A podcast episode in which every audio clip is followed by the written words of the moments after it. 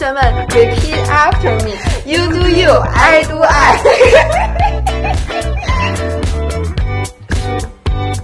Hello，大家好，欢迎回到 Figure Weekly Chat，我是维雅，我是 Giselle，让我们更好的与食物与自己相处。对不起，哎，就这个意思，就是这意思。对，今天呢，我们要说一个关于延迟满足 （delay happiness）。其实，那个延迟满足已经是一个老生常谈了。我们这个其实这个东西，因为这个实验，这个棉花糖实验，我之前有一阵提，我最近在重温这本书。嗯，然后这个书是这个一九六几年的时候，我因为我看他申请经费。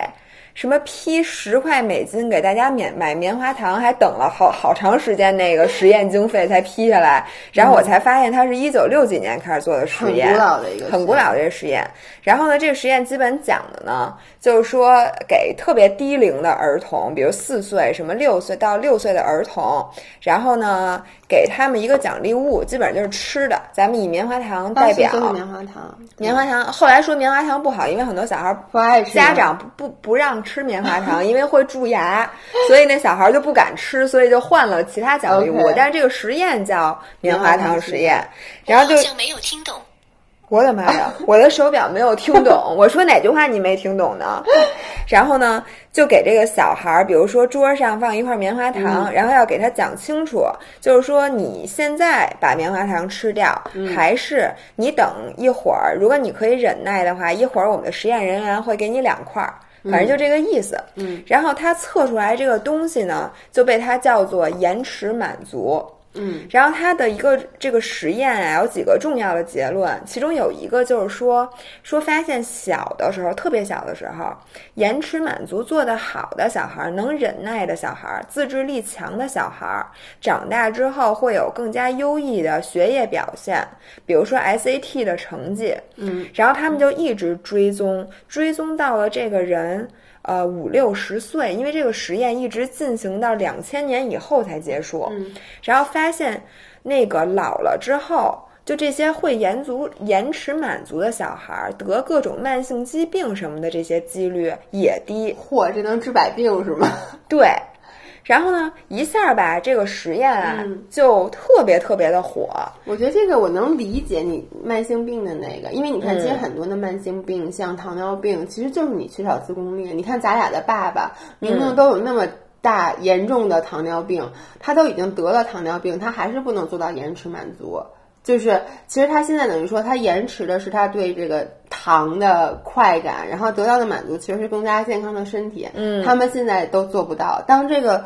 回报是更加健康的身体，他们都做不到。对，因为那个那里面就说了一点，我特别有感触，就说为什么大家会做不到？明明就那头是死亡，这头只是吃一口东西，为什么就做不到？就是人们很难为了中长，就那个目标越远大，嗯，你觉得离自己越远，你越不可能为了这个目标去牺牲眼前的。你要说再说吧，对，就是到时候再说。就比如说。跟你说，你那个从今天开始每天少吃一块蛋糕，你十年之后会变成呃 Gigi Hadid，就是变成一个你最想变成那人。你很难吧？就是把那个中长期目标和现在的自己联系起来，以至于你很难为了这个过于远大的目标，就算你相信这件事是真的，你也很难为了他去。那个改变你今天的行为。你这么说起来，你知道我突然想到，你看像佛教，It's all about delay happiness。因为他就说你这辈子，他那个延迟满足，就把满足延迟到下辈子，有没有还不知道呢。反正你这辈子就得一直延迟，而且你这辈子受的苦越多，你下辈子得到的福报就越多。对，但是你不知道，没准到了下一辈子又跟你说，你还有下一辈子，对，你就一直在。然后那里面就我觉得呀，你知道他这个有点像延迟满足里面说的一个如何延长延迟满足，就如何做到延迟满足的一个小 tips。他就说，比如说这棉花糖，或者说你爱吃的一样东西，你就想象你现在最爱吃的一样一样东西是什么？嗯，你现在最想吃的一样披萨，披萨。嗯，你就说这个披萨摆在你面前，你如何能控制自己不去吃？然后就发现呢，你把它想象成一幅画儿。就是你告诉自己 说，这个披萨它不是一块真的披萨，它是一幅名画。只是它看起来很像披萨，然后它这里面就是我上次给你们讲的，就是冷系统和热系统。就如果这个披萨现在还有人在旁边，它冒着热气儿，然后还有人把那 mozzarella cheese 拉起来，拉个，然后还有人在旁边嚼，这个时候呢，你就无法控制你自己个儿了。我也是。然后呢，但是如果你现在在想象，比如说这块披萨现在有多少种颜色上面。或者我想，很多人会想它的热量。嗯，对你，你其实是转化成你的理性思维。你想这块披萨的长宽高，你算一下这块披萨的面积，或者你想，披萨是意大利的一种著名的食物，它是由面粉有感，就是你切换一个系统，你马上就没那么想吃了。我觉得很多人最不想吃的，很多人会这么切换。当然了，我们并不鼓励大家这样，但他会想，OK，这一。一张披萨是两千多卡，然后我得跑多少小时的步，我得做多少个 burpees，我得之前少吃了多少东西，这些天之前那个一个礼拜少吃了多少东西就一块披萨，OK，我不吃了。很多人是这么想的，当然我们不鼓励大家这样，但这个其实就是你，当你真的需要延迟满足的时候，你可以用到的一个小工具。对，这是一个工具，就说要不要延迟满足这个决定是没有人能替你做的，不是一会儿我们要说到，不是所有的这个东西，不是说我现在在鼓吹延迟满足，延迟满足不一定就是好的，有时候你要活在当下。但是有的时候，当你需要延迟满足的时候，我发现这招特别好使。比如他那里面，哎，是不是这是不是这本书里说的，还是别的书里面说的？就说你如果把烟换算成寿命，嗯，就说你每次你不要想什么，我天天抽烟，十年以后我会死，这个可能对你没有。刺激作用，但你想，你拿出这一根烟就少活一天。比如说，你可能抽的时候，你就会至少是我，我觉得可能。不会因此戒烟，像负向激励吧，就是嗯，等于拿出这个烟就告诉你就给你一个，就是你需要把这一根烟转化成一个马上可能就能发生的惩罚。OK，所以就说这个延迟满足，如果你希望达成延迟满足的话，你使用的这个工具就是它越详细，然后越能把它转化成近期立立竿见影发生在你身上的这个，而且你是要把这个感性认识上升成理性认识。然后才能管用，因为人在有理智的时候，自控力都很强。人是在热系统启动的时候，基本上这人就没有什么自呃自制力了。嗯，就跟比如说现在那个，你是一位男士，中年男士，坐在办公室里，突然进了一一名 非常 smoking hot 的美女，然后这时候有时候你完全还因为冷系统启动比较慢，它得开机。然后这时候你还没开机，你的热系统就已经把你 overwhelm 了。然后这时候下面发生的事儿，其实你真的是，哎，你看很，你看你这是替很多出轨的男士找借口，因为他们都会说，我其实真的没有，我也不知道怎么回事儿。这就是你夜里吃东西，你早上起来就不记得了。哦，这件事大家不知道，咱们没给大家讲过。哦，是吗？我有的时候会发现。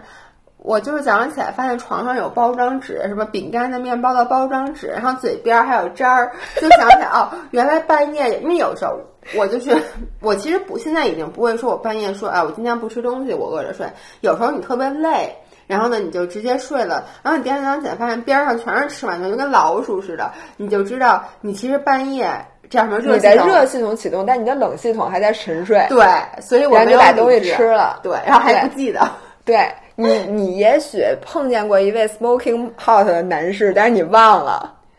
对，我觉得，哎，你这个说的很对，真的替很多这是出轨的男的找到了一个特别合适的理由。对，然后这里面就说这样的人应该怎么办呢？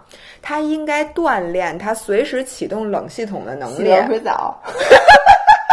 啊啊！天冷就是就是冷冷冷系统是吗？你不是之前每一次你你当时说的是你特别想吃一什么东西，然后你想控制住自己的时候，你就去洗一冷水澡。对，因为洗冷水澡是你的热系统绝对不会同意的事情，但是你的冷系统会同意。然后这个其实你就锻炼的是一种什么能力？就是你随时可以控制，我想收就收，我想放就放。就是你不一定是每次都要收着，因为我我我想说这个绝对不好，就是。不，有的人不会及时满足，他只会延迟，他会不停的延迟。所以刚才我看了一文章，我觉得说特对，说延迟满足才是最大的拖延症。就是有的人他拖延的是幸福，你发现了吗？咱们身边就有这样的人。我们认识一个朋友，就这个女孩儿吧，她就是她不能让自己好过，用一个普通话就是作。对，就是大家都老说我作，但其实我作，我还是我，比如说我，比如说现练得很猛，但其实我目标很明确，我就是想晚上吃口好的。他那个就是练得很猛，遥遥无期，就是一直在不停的去，他什么事儿都会走极端。比如当时跑斯巴达，你说跑个斯巴达，你你感受一下，说我跑一个就完了。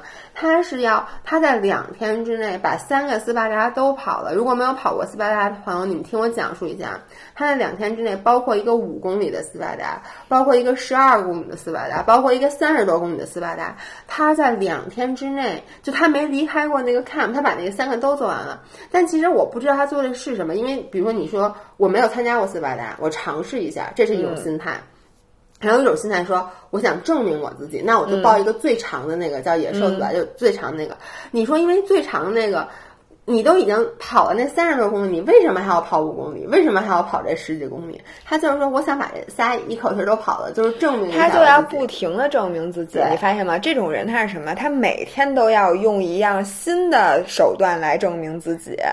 对，就没完没了了。嗯，然后呢，这个人我觉得我分析他，我就跟他说，他就是他把延迟满足带来的那种自尊心、自信心的增强当做他的满足了。嗯，他是在其中，他是在痛苦当中找到了幸福感。对，因为这个女孩她非常的优秀，就非常非常优秀，就是美北大毕业，没有去美国，就是特别了不起。如果我是她，我我会很早的就 settle 于。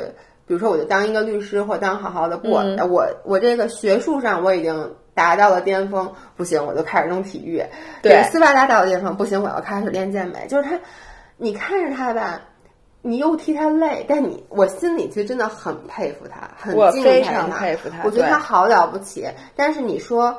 给我一个机会让我这样吗？我我我还是我觉得他就是把那个那个那卡内基那个人性的弱点，所有弱点都 conquer 了一遍。就是我觉得那里边就他没有人性的弱点了，已经。对，就是他每天，我觉得他是挑着弱点挑战。就比如说，我觉得我原我学习好吧，你也有一点。我刚想说，我就是他的微缩版，但我做不到。因为你看啊，你有时候经常，比如洗冷水澡这件事儿，比如说你在上一期说你明明是害怕蜘蛛，你还刻意的，就是我能理解。比如说我是一个晕血的人，那你您跟我说，你这个弱点啊会影响到你将来，所以你最好将它克服了。所以就是说，比如说你要多去医院啊什么之类的。你说你怕蜘蛛这事儿影响你吗？你怕它，你怎么了？我就觉得这是我一弱点，就是我觉得人弱点越少越好。然后呢，其他的弱点我挑战不了，就很多弱点我是无法挑战。但你看，你挑战铁三这件事儿，其实就你真的是他的缩影吧，你觉不觉得？对对对。然后，但是他那个我我就觉得比我太过了。因为他可能是说，我一年要跑，就是我刚开始决定跑跑跑铁三，我这一年就要跑五个铁三，一直跑到超铁，类似于这种的。对，所以我觉得他这一种是最大的拖延症。就是当然了，他可能每天都觉得很满足，这个你没有办法，每个人的价值观不一样。但是对于我来讲，我觉得这个就等于你活这辈子很多平凡人的幸福，你是没有享受到的。嗯，因为你知道，刚才美雅跟我说她想录这个节目的时候，就这个 topic 的时候，我当时迟疑了很久。我琢磨琢磨我自己，我发现我从来都不去延迟满足，就这个可能是我的一个不。但是你饿着就为了晚上吃点好的，这个就是最大的延迟满足。我就想，我记得我小的时候，我不知道我从什么时候开始改变。我小的时候，比如说我特别爱吃蒜苗，嗯，然后我不爱吃胡萝卜丝，但是呢。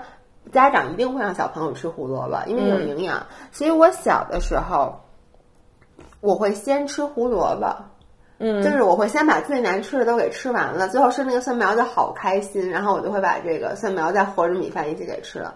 但我现在大了呢，我反而这个自控力越来越差，我也不知道为什么。就现在，比如你有一个好吃的，比如说有一盘菜，就比如你看我吃披萨和沙拉，我永远都是先把那披萨吃完了，然后那沙拉。剩到最后可能吃不完，所以每天都晚上健身嘛。对，就一定要拖到最后。我觉得就是越来越，可能是因为年纪越大。哎，我知道了，因为我的年纪越大，我的生命越短，我又越来越觉得我应该活在当下。谁知道我是不是明天嘎嘣一下就死了？结果我今天居然把披萨剩下了，把沙拉全吃了。那你说我活得亏不亏？所以年纪越大，你的延迟满足越不重要。是因为你比如说将死之人，他肯定不用延迟满足。对他应该就是赶紧就比如说跟他说今天给你棉花糖，还是明天给你俩，他说你现在给我最好，一个小时以后我都不知道我是不是活着。对所以就是那个那里面说也说了，就说人在你对未来的预期非常悲观的时候，是不容易进行延迟满足的，哎包括说你的情绪。就是其实情绪越不好的时候，你越难做到延迟满足。嗯，所以就是你们发现吗？每次我暴食症发作的时候，很少是我在我特别开心的时候。嗯其实暴食症，大家有没有发作的时候，越是那种你觉得我已经吃多了，你已经有一种消极的这个情绪在的时候，你越容易暴食症发生。但其实如果你今天早上起来开一好头，已经去见了一个神，已经就觉得。你就今天很容易就过去了，真的是。对，然后那里面就所以就说，他不是这本书其实主要针对的是怎么教育孩子。其实、就说很多孩子他在家里，比如说父母关系不和睦，或者父母老说他，或者你有一个非常强势的母亲，说在这种家庭条件下的孩子更不容易做到自控力很强。这为什么呢？就是因为第一，你的情绪会受影响；第二，他测量了，就是说孩子与母亲的关系，发现母亲过于这个叫什么，呃，严严过于严厉，就是管的特别特别多的时候，这孩子的自控力特别差。哦，对。这个我忘记了，他书里怎么说，反正他这就是一个实验。其实这个我觉得挺好理解，是我发现就是越是那种妈妈什么都帮你做的那个孩子，就什么都不会。就你想，嗯你从小到大，如果说一直有一个人在告诉你你该干这个了，九点了你该干这个了，十点了嗯你该干这个了，你就完全没有学会。自己要控制自己，你就觉得总会有人来催我，只要没人催我，我就可以继续干我现在而且它启动的是一直是热系统，因为避逃避惩罚其实是一个热系统。所以他从来还就冷系统从来没用过，因为你还没怎么着，你妈就已经开始说你了，嗯。说哎你把这个弄了，你把这个弄了，然后你脑子里就想哦，我如果不干这件事儿，我就要受到惩罚，所以我必须得赶紧把这事儿弄了。你等于就一直没有机会让自己的那个冷系统，就让自己的那个长中长期思维就从来没有用过。嗯。嗯，然后那里面还说了一个我觉得特别有道理的，说当你比如说现在咱们每个人都想一下，十年之后的自己是什么样子，嗯然后呢，你再想想你现在的自己和十年后自己的。他是同一个人还是截然不同的人？你觉得那个样子离你自己是远还是近？然后研究就发现，你越觉得十年后的自己离现在特别近，嗯，就是你完全可以想象的时候你越容易延迟满足。当你觉得十年后的自己，你想变成那个样子，和现在的自己完全没有任何关系的时候，你就不会延迟满足。你看，就是咱们经常就是说，大家就是社交媒体对大家造成的影响，就是你自己给自己设立一个 role model，其实你不用想十年后自己，你就想我给我自己设立一个偶像、或者一个我应该学习的对象。什么样的人是最适合当偶像的？就是这个人你伸手能够得着，就是你跟他差的不太多，这种人是最能够激励到你的。这就是咱俩，就是你不觉得咱俩为什么很多人会不要脸的说，很多人会很喜欢我们俩，是因为他觉得你 relatable，嗯，就觉得。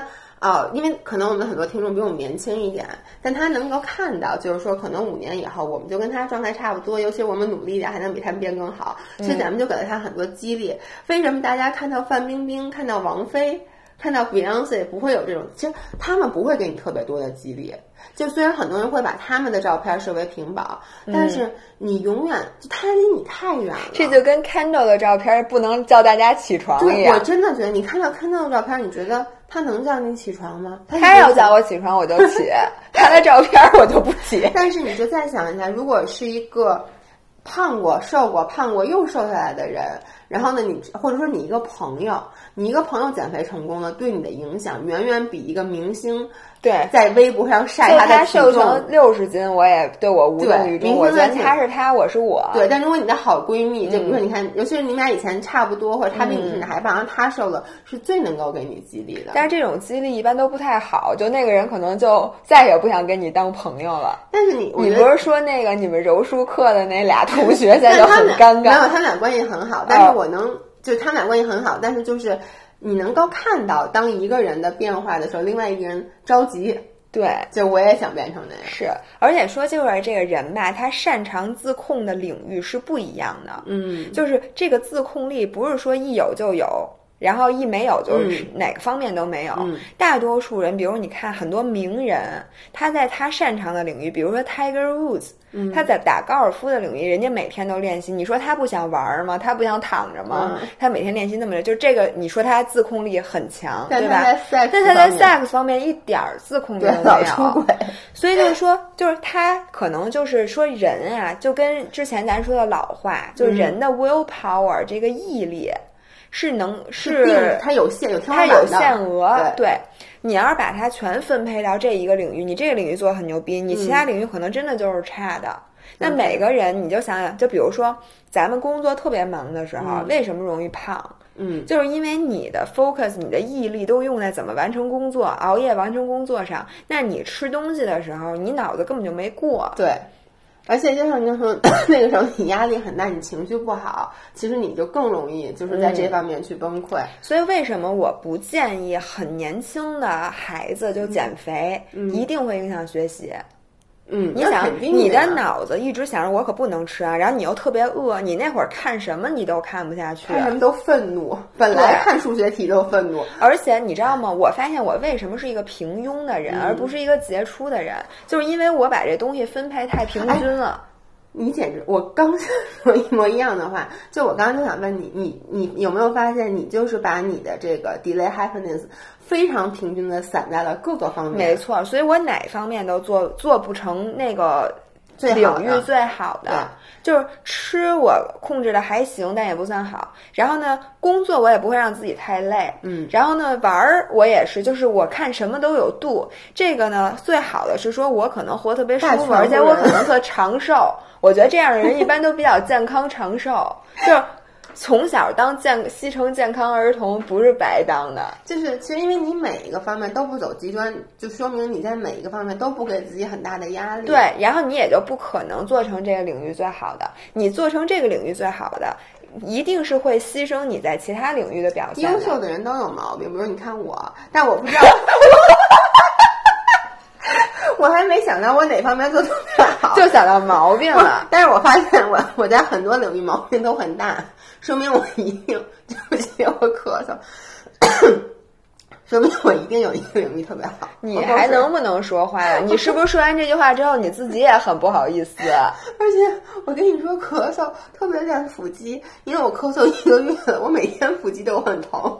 所以同学们，就还有一个在家健身最好的方法，除了抖腿和大笑以外，你们还可以尝试一下咳嗽。对，但是你知道，不咳嗽的人想咳嗽其实还是挺难的。是假装咳嗽是学不出来的，我跟你说。然后假装咳嗽两次，你就真咳嗽了。就是假装咳嗽，你只能咳在嗓子里。咳不看我的咳是肺里面的 rolling deep，对非常 deep 咳嗽的，是是，对对对，你你不是还跟我说，你看我是湿咳，来，我再给你咳两声。OK，你接着说。然后我觉得这一点真的是你观察，就大家不要觉得你自制力这么强的人，你为什么这方面控制不住？那他肯定那个自制力都用在某一个方面了。所以我也建议大家，哦，有一个说法，大家一定要小心。他们说人减肥的时候特别容易出轨。你想想这个背后的道理。但是人减肥时候性欲会低哎，但是呢，你他饭都吃不饱，你会被人别人打炮，想把那人给吃了。不是，我觉得那只有你。因为我有时候特别饿，然后但是我又懒得起来称，然后比如张涵那胳膊一过来，我我跟你说，我真的想都没想，我上去就是一口。张涵那么香吗？不是，就是那个肉到嘴边儿了。你是有多饿？但是我就想减肥出轨，这是一个特别那个著著名的实验。OK，所以它是真实的，它是真实的，它是真实。的。说就是因为，而且好像是自控力那本书里提到的。然后就是说，因为你减肥的时候，你的自控力都用在减肥上了，然后你其他地方发现你自控力很差。嗯，我觉得这个大家一定要小心。也也没关系，该出轨就出轨。为了减肥豁出去了，对，为了减肥，也饭都可以不吃，鬼怎么不能？怎么还不能不出了？怎么不能哎出？，说实话，如果你现在给我一个小鲜肉，嗯我可能就没那么饿了，因为你的关注点不在这上面，你知道吗，？其实就转移注意力嘛，就是就其实很简单，就跟你特别饿的时候说，看看你最喜欢看的美剧没。用，没有用。我跟哎你讲，你别在这儿说，你老给别人出招。现在还有人说呢，维亚维亚当年说过，说什么姐，你当时是不是出过这么一个是视频还是什么？说什么可以先刷个牙，什么特别饿的时候才，去刷个牙。，我是说那个给帮大家叫什么克服饥饿的嗯 tips、你刷个牙之后，你再想吃东西，你想一会儿还得刷牙。但我跟你说，没用，那个是不，够饿，那是不够饿的那是馋，但馋也阻止不了我。馋我可以阻止，饿我阻止不了。就饿我会心慌。我觉得馋和饿，就是我的自控力现在好到什么程度？就是我馋的时候，如果我意识到我是馋，我并不饿，我其实是可以 stop 的，我还会练。就是我，我明明现在我就是我现在应该吃这块点心我分三次吃。有病？你跟你一开头说那 delay happiness，你说你是不是有病？不，就是我这叫明明锻是是炼自己是。吃一块儿呢，还是把这分成？你是不是有病？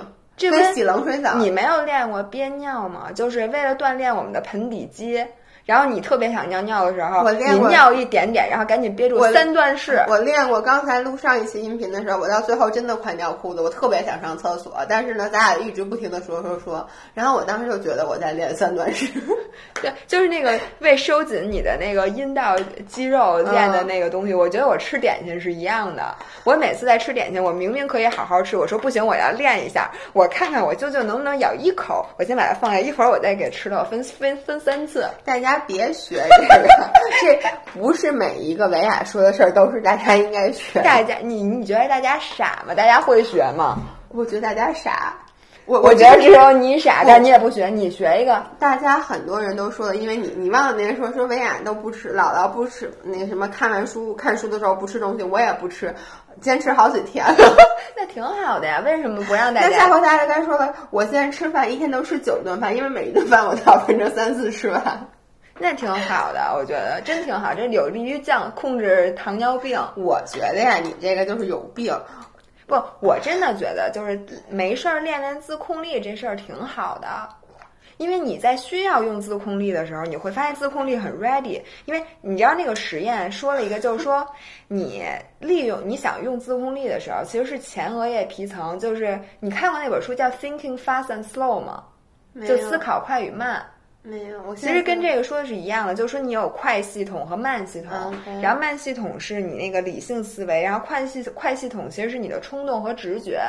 它它不是说快系统都是不好的，因为你很多直觉体验的是你整个人生之前所有的经验，它已经融会贯通到直觉里了。然后它就这本书是告诉你什么时候应该用直觉，什么时候不该用直觉，那什么时候？就特别特别特别著名的一本书。你现在说我好，你说到这个直觉已经融入到，我觉得我在哪儿看到过这个，但我就记不起来，啊因为大家都知道我记性特别不好，我所有的书看完以后，那天有人问我说，你说特别好看那本《Silent Patient》到底是怎么回事？我一点儿都想不起来了，我就记得。所以就是我现在还没看，以至于大家也没法讨论，因为你忘了。我就记得开头就是简介，我那天在音频里说了，但最后为什么这件事让我特别惊喜，我已经给忘了，我 literally 是给忘了。你知道吗？你这种人，你必须要给大家讲一遍，然后你才能记得。，我发现我是属于那种什么事儿，我只要给大家讲一遍哈，我都会很深的记住。啊，如果我不讲，但是你如果那遍讲错了，你以后记得也都是错的了。对，就对吧因为什么嗯谎话说多了，你自然而然就变成真的了嗯，对，你知道你刚才说那个，我就想到，其实。我第一次接触到 delay happiness 是在经济学的课上面，嗯当时老师就讲是讲 saving 和那个就是存款和贷款的时候，嗯其实讲到了这件事儿。然后当时就是说美国人就是他们一点儿都不会 delay happiness，全都是贷款，然后没有 savings，没有存款。其实这个就跟那个是一样的，嗯它就是。但是你说这事儿好不好呢？我觉得美国人过得挺好的。是啊，但是就是你看危机来了以后，他们就没有任何叫什么扛扛危机就的，不抗造，对，不抗造。是。是，咱们挺抗造的，咱们这新冠，哎，我真的觉得这事儿还好是发生在中国，就是能够看到大家底子还是坚实的，因为很多人我相信家里都囤了好多方便面，是吗？而且很多应该跟咱俩一样，就是其实这段时间就是在靠 saving 活着，对吧？因为咱们不是拿靠拿工资的，咱哎们就，是、我反而觉得在家待着特省钱，我什么钱都没花。是你不花你也不赚嘛。但其实就是说你这段时间就是靠 saving 嘛，嗯，因为咱们咱们属于那种非常浮动的嗯那个收入，对对，嗯，对，不像说。美国人都饿死好多人了，是吧？我觉得像跟美国好多房子已经又那个叫对对对，然后就然后就都收回去了，，对。还真是。所以我觉得 delay happiness 对于亚洲人来讲，本身就是更容易的一件事儿。就像我刚才说的，因为我们的文化，就是我们的佛教背景，其实都是咱还有佛教背景，有没有佛教背景？但是我觉得就是很多人其实都是在做这件事儿，因为咱们的父母就是这么教育咱们的。因为他们吃过苦。对，就是经历过咱们父母经历过三年自然灾害的人，就会很怕这件事儿再来，所以他有什么好事，他也会觉得，因为 delay happiness，我觉得最大的问题就是我不知道，我对未来充满了预知未知，所以呢，我需要去扛风险。我觉得咱们的父母不都是这样的吗？但是美国人他们其实，在就是我觉得在上一次金融危机之前，他们没经历过，嗯，就是那种真的啥都没有的日子，所以他们就觉得我完全可以靠着贷款活着。是的，然后话话说回来，就是我认为，如果你饿，就是食欲靠看美剧是不足以支持的。那那你告诉我食欲靠什么呢？如果你是真饿的话，饿没用我认为没有任何一个东西可以支持你让你不吃。但我都是馋，你给我解释解释馋怎么办？馋就首先你把它想象成一幅画，就是比如你现在你馋，你一般都有一样特定的梦想物，对吧？什么梦想物？梦想物 就是特定的，比如说你就是想吃某一样东西，你就这么说，我想吃 popcorn，我想吃薯片。对。然嗯后你现在啊，就请你用冷系统来思考一下薯片是什么。土豆，对，那这个土豆是从哪里挖出来的？又想吃薯条了。你看，我脑子里想的就是土豆还能做什么？我跟你说，你这个呀，就是从小没开发好你这大脑。对，我发现我真的就是我在 delay happiness 上做的特别的差。你知道吗？人家说了，嗯说这个 delay happiness 可以是一种，你别再玩这盖儿了。你上一次音频就玩这盖儿，怎么不长记性了？这孩子，我觉得我现在 literally 就在教育我们家孩子，你发现了吗喝？水呢，怕咳嗽。可是你刚才玩了多少下这个盖儿？我都没意识到。你下回不能拿这种杯子了，下回录音频，请你换一个杯子。好，然后我说到哪儿？真烦人。就是啊，我说啊，呃，里面有一个重要的观点，嗯说呃，delay happiness 是一种可以习得的后天的技能，就是所有的人都可以通过练习来让自己具备这个技能。？我觉得 delay happiness 就是一个反人性的事儿，这事儿一定得靠后天练 course。它就不是，如果它完全靠动物本性，你看狗不会不不，是有区别的。哦，松鼠会 delay happiness，它会把一大堆那个花生藏在别的地儿，然后过冬再吃这是。它的基因，就是因为基因是有基因选择理论的。你看过那本书对吧？嗯，叫《伟大的基因》，嗯就是因为它只有有这种行为的松鼠活下来了进化，嗯所以它就有。OK，但是人的基因是什么样的人能活下来呢？就是只要看见那个森林里有一样好吃的，赶紧先塞自己嘴里的人才能活下来。所以呢，咱们先天是不具备这种，嗯就是说看见高热量、看见好吃的东西在桌子上不吃，这不是咱们的基因是。但是对于现在社会，咱们为了活得长，现在因为人的基因它进化太慢了。如果说人的基因可以与时俱进，咱们现在的基其实不是人的基因。进化慢，就是基因进化的速度是一样，只是人类近些年的发展太快了。对，以至于现在延迟满足变了一件很反人类基因的事情。因为我爸对我爸就觉得所有的运动，然后不让他吃甜的，不让他吃好东西，我爸就是说这违反人性。对，因为先天的人，他这个运动他不需要，而且你不应该运动啊！你想，你运动就消耗热量，你你看哪个猴子没事在那跑步，肯定有人追他，就我得把我的 energy 都攒着，在发生危险的时候我再跑。你看有什么动物没事儿都在那随便跑，这不是有病吗？对，因为人类的基因，它原来它你是为了生存，这个没有选择，就是说不运动的人类那会儿其实已经死了，对吧？因为不运动你就没有吃的。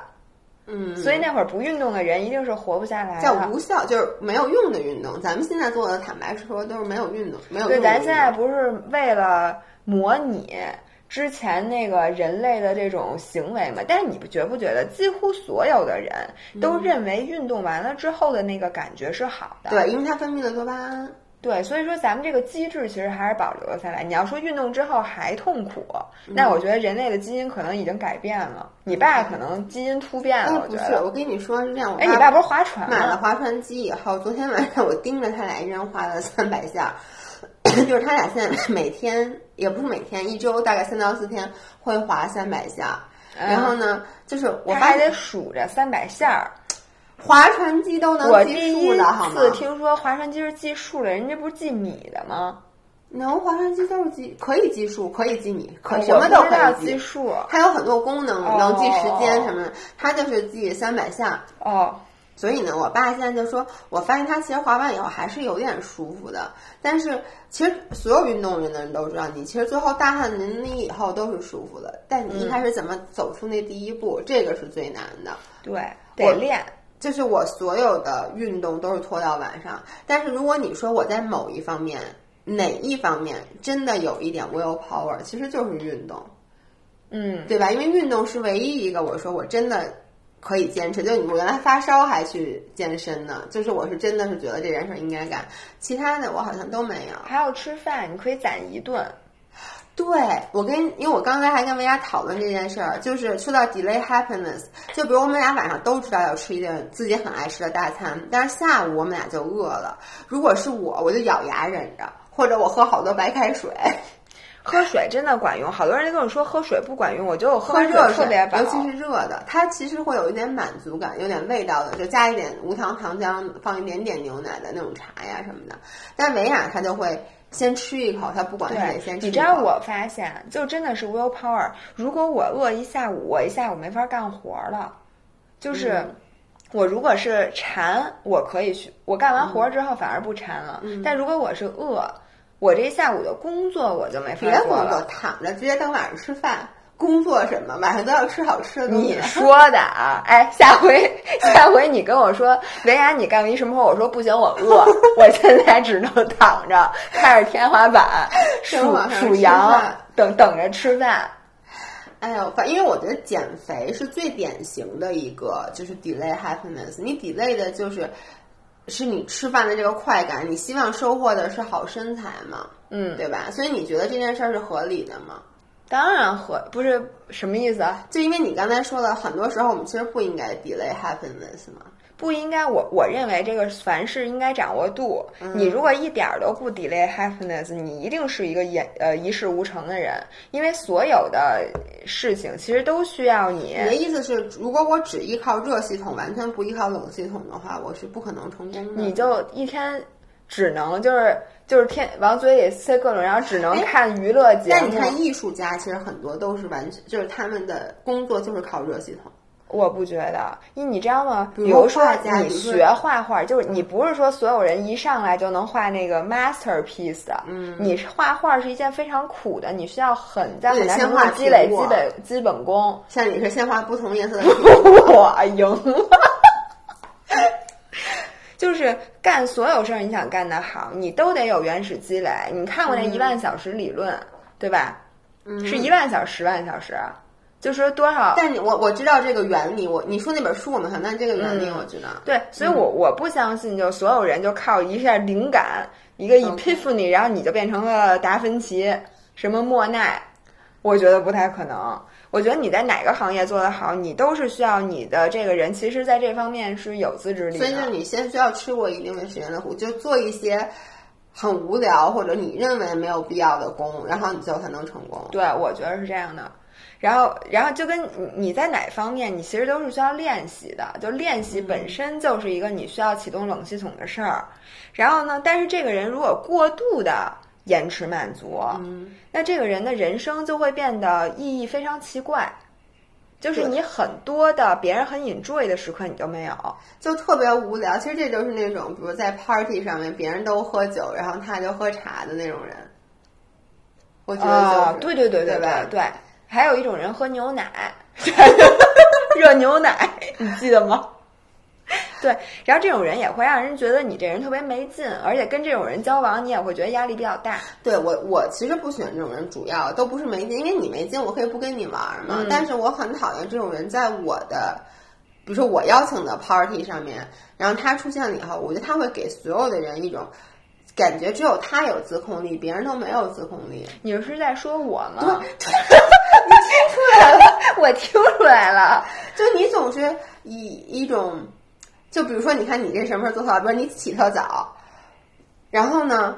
你哪次邀请 party 是因为我起得早？我我想举一个什么例子啊？你们听我说是这样的，比如我们有工作群，然后呢，某些人每天起特早，他总是在八点多的时候就艾特群里每一个人，就开始发好多东西，比如说你们大家看看这个，我觉得这个对大家很有 in 很很很有 inspiration。哎，你大家看看那个，然后呃，我觉得这件事儿应该这么干。然后呢，明明知道我没起，非要艾特我。那你大半夜的每次都发那些话，你是在显摆你睡得晚呗？我大半夜就你能。睡的你能熬鹰，我的我不能熬鹰，因为我觉得晚上睡得晚发东西其实无所谓，你早上起来早上起来就看了，并不能对你造成那种。你还是吧，是你自己的太 sensitive，你是一个敏感的孩子，好吗？不是我的意思，就是说你这种就真的很招人烦，就得像老板，每天早上六点钟就开始艾特自己所有的员工，然后说：“哟，老板都起了我。” 哎，那你说，如果我以后四点钟凌晨四点给你发，你是认为我起得早呢，还是因为我认为我睡得晚？如果是你，我一定会觉得你起得早。你看，你看，你就会觉得我睡得晚。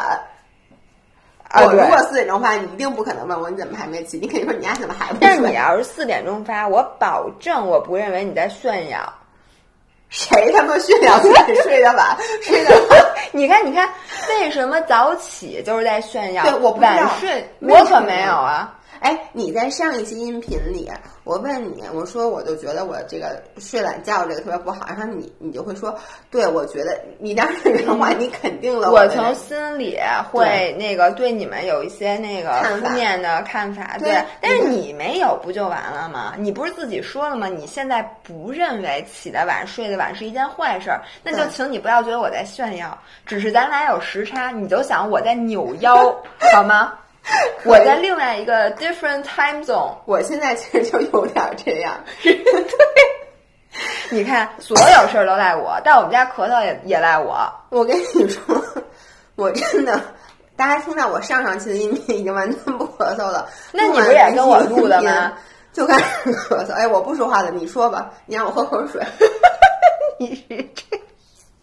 同学们，我们这期音频已经录不下去了，因为某些人现在那个也不知道是怎么回事儿，就开始别紧张啊。对我就会紧张，不紧张。你是不是又想到自己的一些缺点，就会非常的紧张？因为讨论到延迟满足这件事儿，我老觉得你有点就是下巴都有点微微微的擦你知道吗？你每次说这种的时候，我就开始审视我自己。你不是都说了吗？人要经常自自省、自省还是 自省？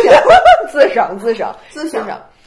自省吧，哦，还还自省还还行，还行，嗯，还行，嗯。但我一直说的是自省，我这必须得那个。不是延迟满足，你后来不是也说了吗？你做的挺好的，你看每天坚持锻炼，然后还能忍到晚上再吃饭，这些都比小朋友强很多。我觉得就是，我觉得我的延迟满足就是我做的，嗯，怎么说呢？我在做，因为我觉得其实坚持锻炼，包括你吃的健康，其实这些都是延迟满足的一种。表现，但是呢，又做的没那么好，所以你心里还是很清楚，你其实是懒得锻炼，你其实是想吃好东西，所以你老是往。但是这个是人性，所以我就说，我觉得这个冷热系统，如果你想自如的运用的话，你就得没事儿老没事儿就练一下。知道什么叫军事演习吗？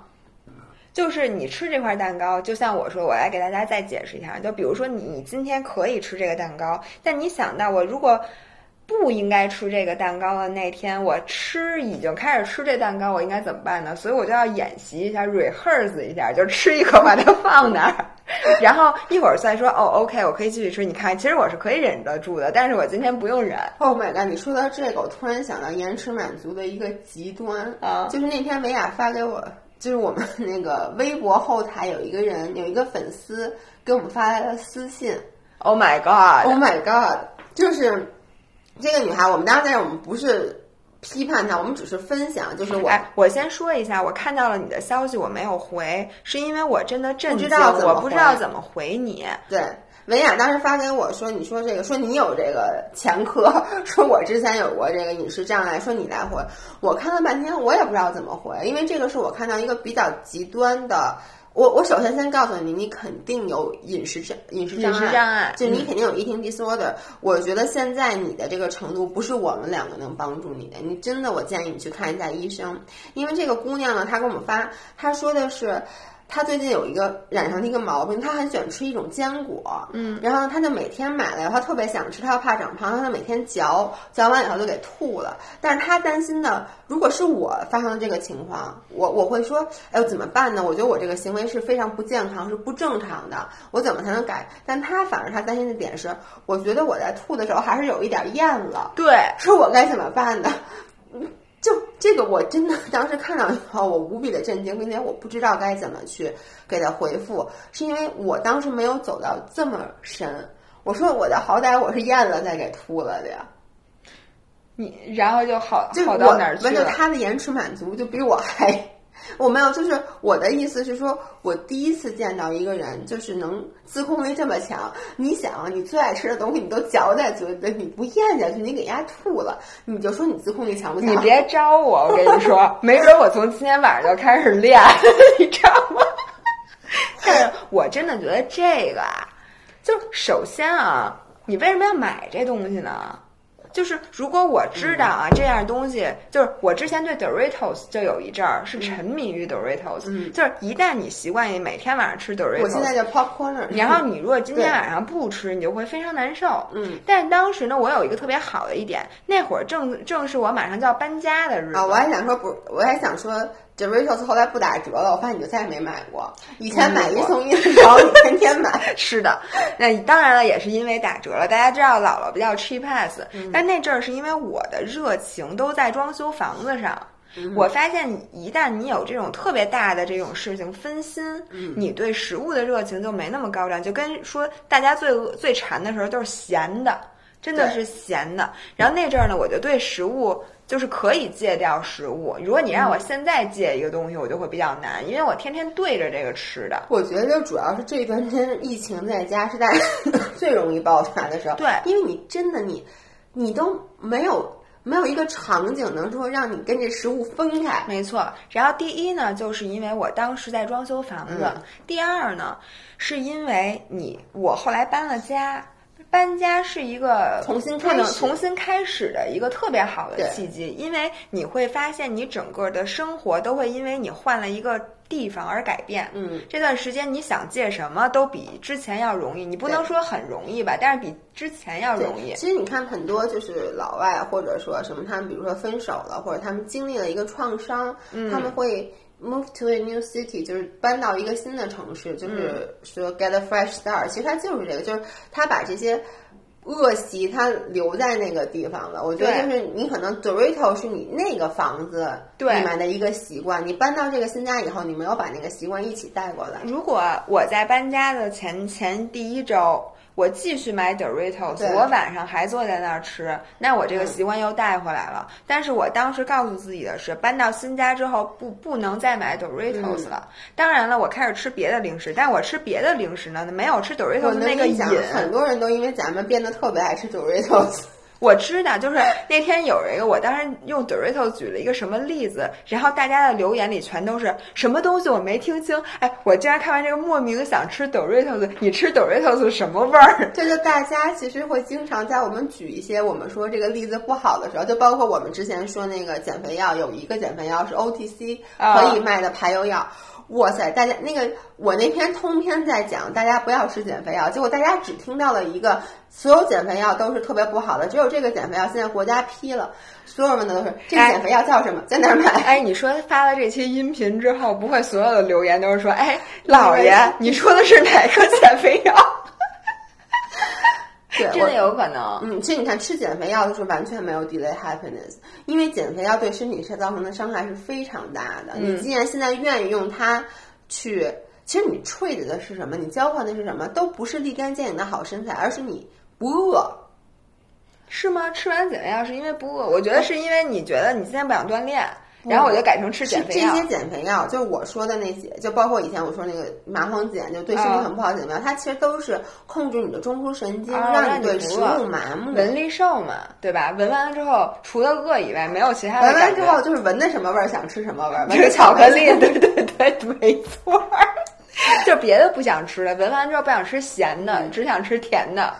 OK，所以我觉得最后你给大家总结一下，就是我们都说了，就是关于延迟满足这件事儿，不是说永远都要延迟满足，或者说这件事儿是一件百分之百的好事儿。但是呢，你所有事儿都完全都依靠你自己的热系统，或者完全都依靠你个人的最原始的这种欲望，嗯，肯定是对你成功是不利的。嗯，那你觉你给大家再总结一下你刚才说的那些点，就如果你想延迟满足我，觉得首先我在自控力方面推荐两本书，嗯然后第一本书就叫《自控力》，那本书是我去年吧前年看的。然后呢，这本书当时我每天都在给所有人的推荐，然后被所有人都说我魔怔。对，你记得那段时间，我不现在你不说了。推荐的是 deep work。哎，自控力我也推荐了自，控力，因为大家，我觉得自控力，其实我我很早之前看过，自控力是一本很老很老的书，对我这几本书都挺老的，但但我之前没有看过。烦死我了。然后呢，第一是自控力，第二本书就是这个叫《棉花糖实验》，嗯其实也是关于自控力的。然后很多人，我现在看那个知乎上什么的，都有很多人在反这个，就说反延迟满足，嗯是延迟满足是最毒的毒鸡汤什么的。我觉得是因为大家呀把这个事儿太当回事儿了，就觉得好所有东西都要延迟满足，就一刀切，嗯然后觉得我教育孩子，我就是要教育孩子，你什么都得给我延迟。嗯，你现在就不能一样什么东西不能吃。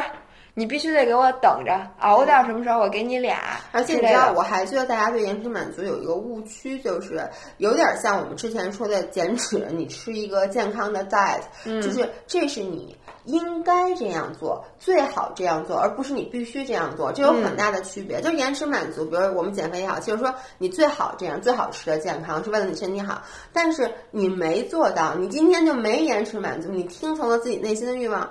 那就这么着呗。但很多人为什么反这个，是因为他觉得你其实把这个东西变成了一个必须完成的事儿，我一旦没完成，会引起我这个人的很大焦虑。嗯，没错。所以呢，这个我希望大家读完这两本书能得到什么？第一个就是你真正比较客观的分析自己到底这个自控力哪些方面强，哪些方面差。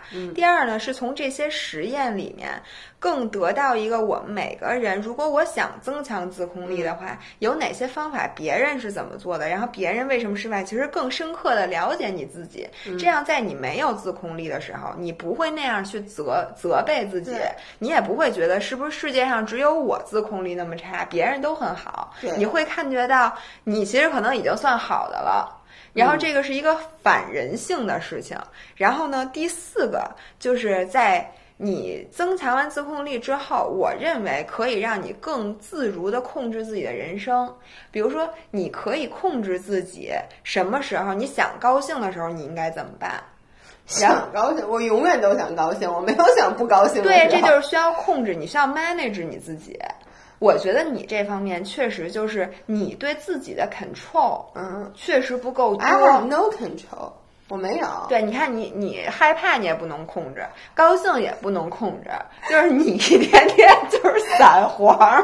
不是散黄，你是散黄。我一天非常的集中，就是我的度都非常的有爆点，你知道吗？要不然今天就 so screw up，对，要不不然然今天就巨高兴，而且能很快的从一个不高兴的情绪转化到一个只要给你吃口东西。就是我也不知道，就你看，大家有时候咱俩比如讨论一件事儿，然后我可能有点 upset，但是呢，我马上就会又觉得哦，好高兴，我也说不清楚。我觉得就是有的人可能他的情绪是非常的丰富的，对，反正我觉得就是这本书看完了之后，你会 in general 变成一个对自己更有数的人。嗯，然后我认为自控力强的人，其实对人生的掌握度是高的。就像如果平时你是坐在副驾，你的基因是坐在正驾上，你现在就变到了 driving seat，就很多时候你可以决定你往哪儿拐。我觉得这个感觉我是喜欢的。我为什么？我说那个吃蛋糕分三次吃，那个大家不要效仿我。我只是就是通过这个举一个例子来说，你可以没事儿练练你自己的自控力。大家不要真的这么做。但是大家不要因为说我想看我跳楼害不害怕，然后从楼上跳下去。对，因为最后我其实想举一个例子，就是我看我最近不是特别迷那些案子嘛，嗯，我就看很多案子，后来我发现其实很多的犯罪者都是军人。嗯，就是因为，而且他犯罪的原因，其实他有的甚至是爸爸把自己儿子杀了，就因为他是一个军人，他是一个自控力非常非常强的人，所以他容不得别人没有自控力，就是你能理解吗？哎，我觉得我就有一点儿，就是比如说说白，我觉得我就我妈就有点，我不老说嘛，我妈就是会特别早的，就是比如说我没起。他可能每天七点钟起了，我妈是一个不需要睡眠的人，她每天睡五个小时就够。她六点钟、七点钟就起了，还要开始干活。而且我妈特爱干活，跟你一样，我妈就不坐着打扫屋子什么之类，特别贤惠。然后到到九点钟我还没起，我妈就一定得让我起来。嗯，就其实我起来我也没事儿干，因为我在放假，或者说我是在周末。我我起来我也是躺着，但是我妈就是一定得让我干点什么，因为她自己接受不了别人，她觉得我在浪费我的人生。哎。我跟你妈一样，我跟你说，我看了很多案子，那个比如说爸爸是一个，就容易把你给，他就是最后受不了，了，吐了，对，真的，对，真的，就是很多这种就是自己自控力极强的人，他会觉得，说实话有点不好，就他会 play the role of God。他会有一点把自己往神，就他觉得你们都没有自控力，我就需要让你们有，然后我需要，然后我需要来决定谁配活着，谁不配活着。对他到最后浪费人生，那你还是去死。对他到最后你反正也每天都睡觉，你这就是在浪费人生。当然，他儿子也确实有点吸毒。我觉得就是越是这样的父亲，越容易。引发孩子的那种叛逆，就所以最后就是还是刚才说那点，像我这样的妈妈，我的孩子极有可能是一个自控力极差的人，因为我从来就没有让他自己决定过。对，对，你说特别对。所以然后把他给突突了，我还是别要孩子了。我真的是这样的家长。你是你对我都这样，你别对家长了，你别对孩子，你真的对我经常都这样。但是我请所有这样的人，如果你和我一样有一点这个 control freak。这个感觉的人，请你们把这一点也 control 一下。嗯，就是你不要把对别人，尤其是你最亲近的人的每一个意见，一定要让他按照你的思路来，因为他没有。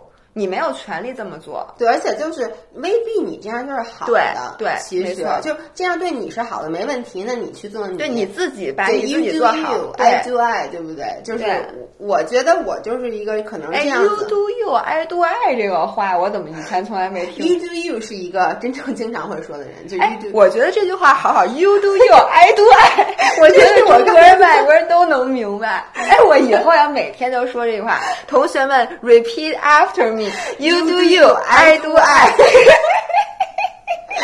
OK，今天的音频，请我们用 You do you, I do I 来结束。You do you, I do I. OK，我们下周再见，拜拜。